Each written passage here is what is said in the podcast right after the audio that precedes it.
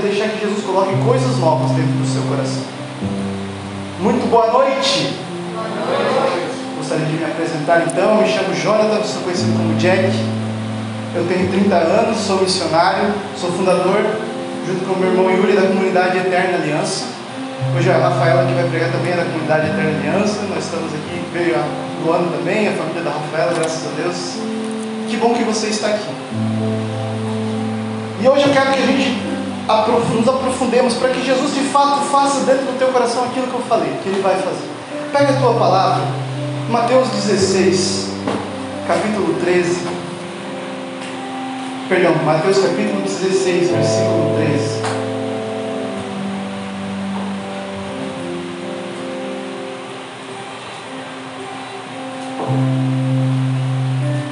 Mateus,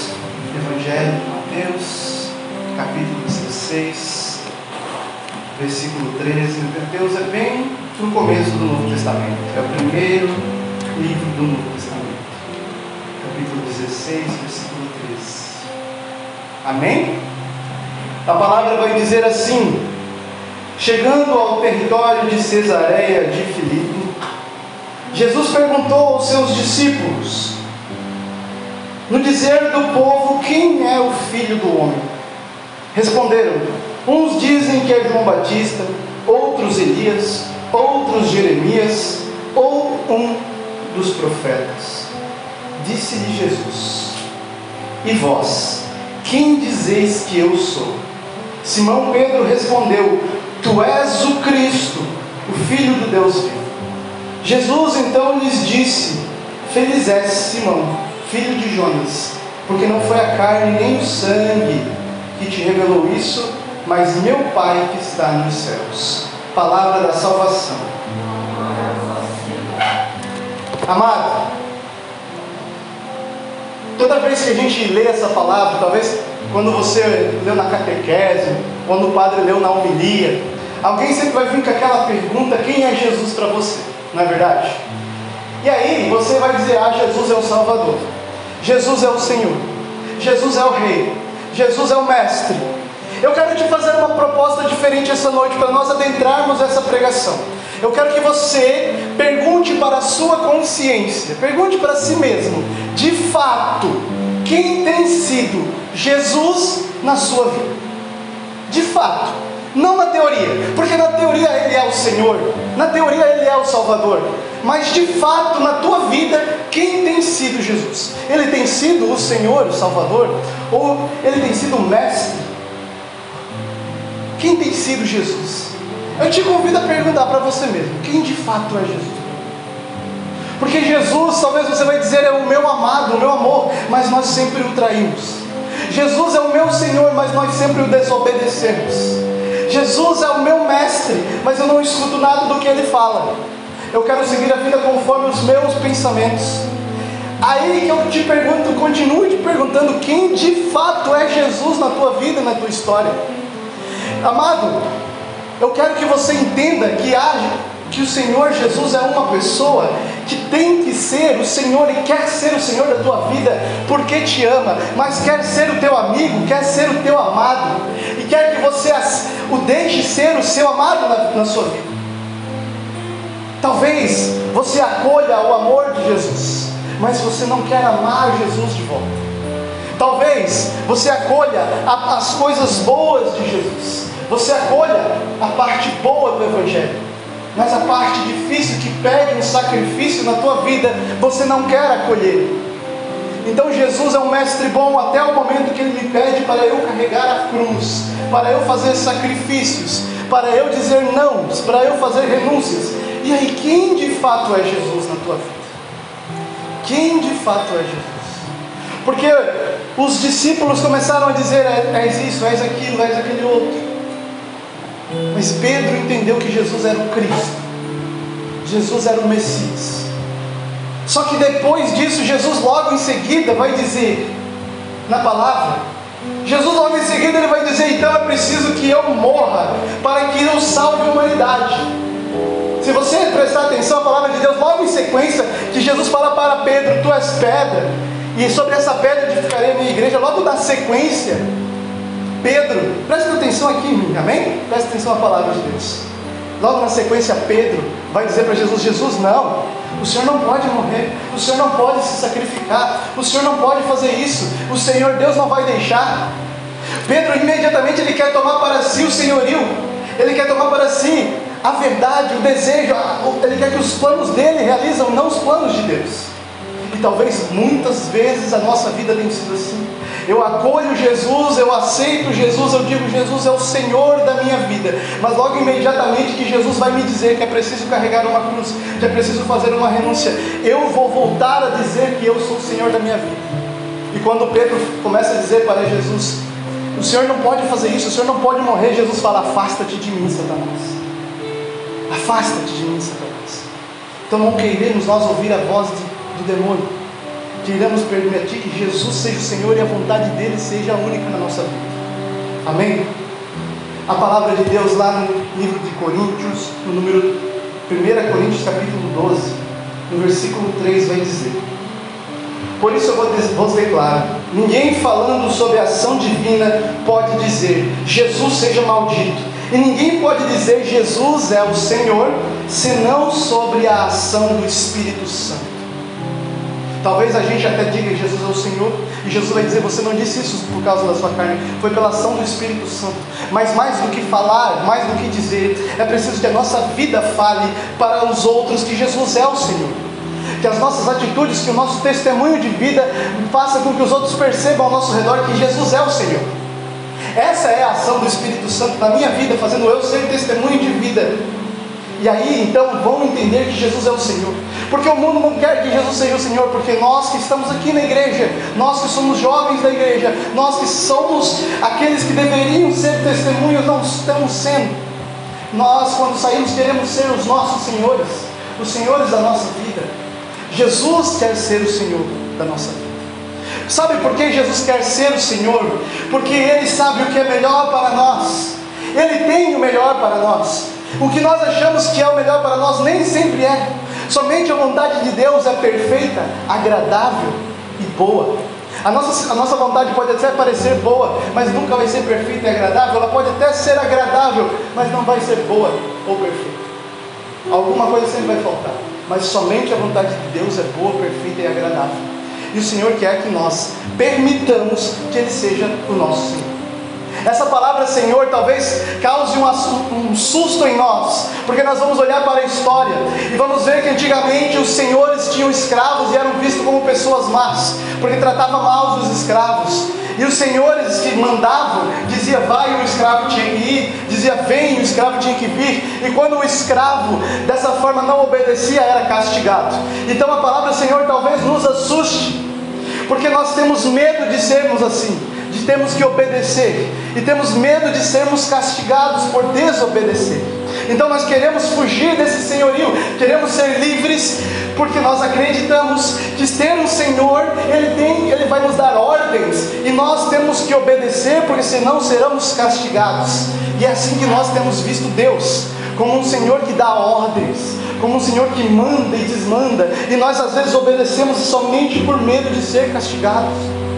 Mas o Senhor, Ele mais do que manda e desmanda, Ele quer que nós vivamos a vontade dEle. Ele deseja por amor e não por ser mal. Porque nós procuramos a liberdade fugindo de Deus, mas quando nós fugimos de Deus, nós nos escravizamos no pecado.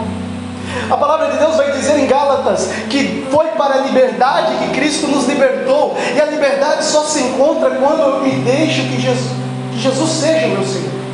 Enquanto eu quero ser livre de Jesus, eu quero me livrar da autoridade de Jesus na minha vida, eu vou virar escravo das coisas do mundo, eu vou virar escravo do meu trabalho, eu vou virar escravo do material, eu vou virar escravo do, do pecado.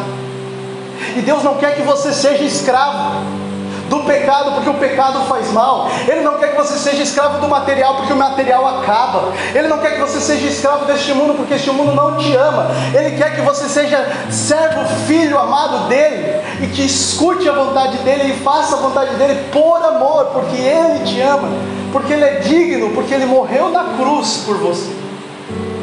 Porque ele morreu na cruz por você. O resto não morreu. E é por isso que nós precisamos aceitar essa vontade de Deus. E permitir que Ele seja o nosso Senhor. E aí sim o mundo vai ver que Jesus é o Senhor. O Senhor, ou seja, aquele que está assim, aquele que a vontade é plena, aquele que não erra, aquele que muda a nossa vida.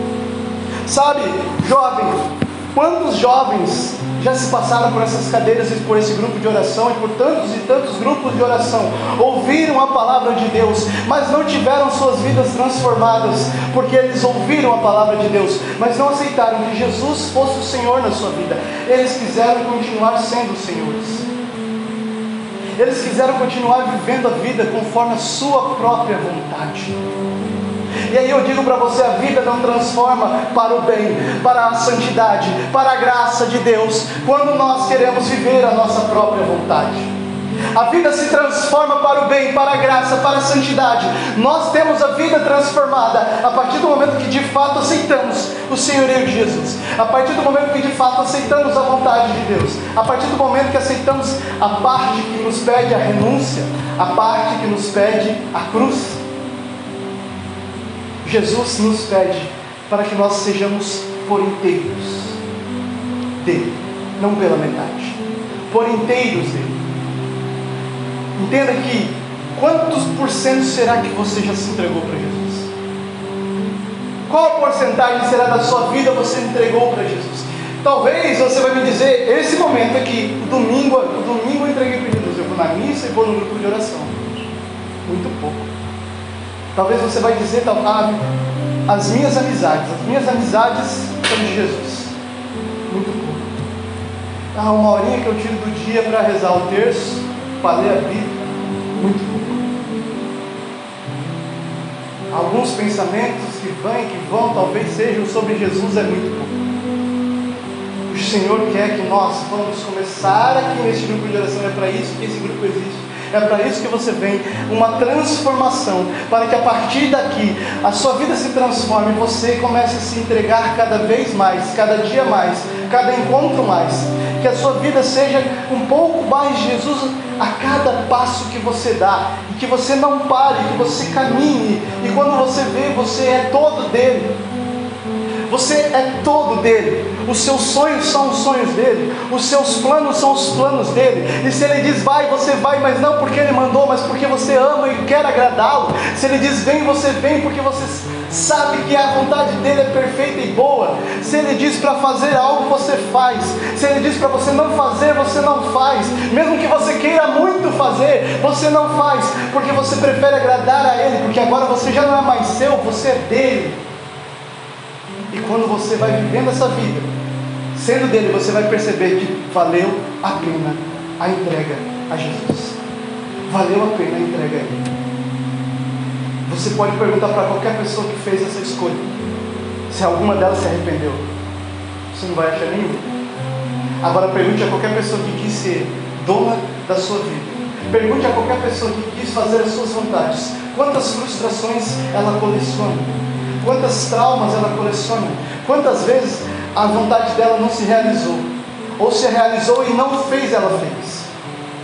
Porque a vontade nossa nunca é perfeita, agradável. Por isso, amado, nessa noite, nesse domingo, eu quero que você entenda e deixe seu coração ser preenchido dessa palavra. Eu preciso ser todo dele. Eu preciso que a minha vida seja dele. Eu preciso que os meus estudos, que a minha dedicação aos estudos seja por causa dele. Eu preciso que a minha dedicação ao trabalho seja por causa dele. Eu preciso que o meu relacionamento seja por causa dele. Eu preciso que a minha história seja a história de Jesus. É isso. A partir desse momento, dessa decisão, você vai ver que a sua história, que parecia uma história medíocre, uma história que não acontecia nada, você vai ver que a sua história, que parecia que não andava, que não caminhava, vai ser transformada. Eu não estou fazendo promessas vazias a você.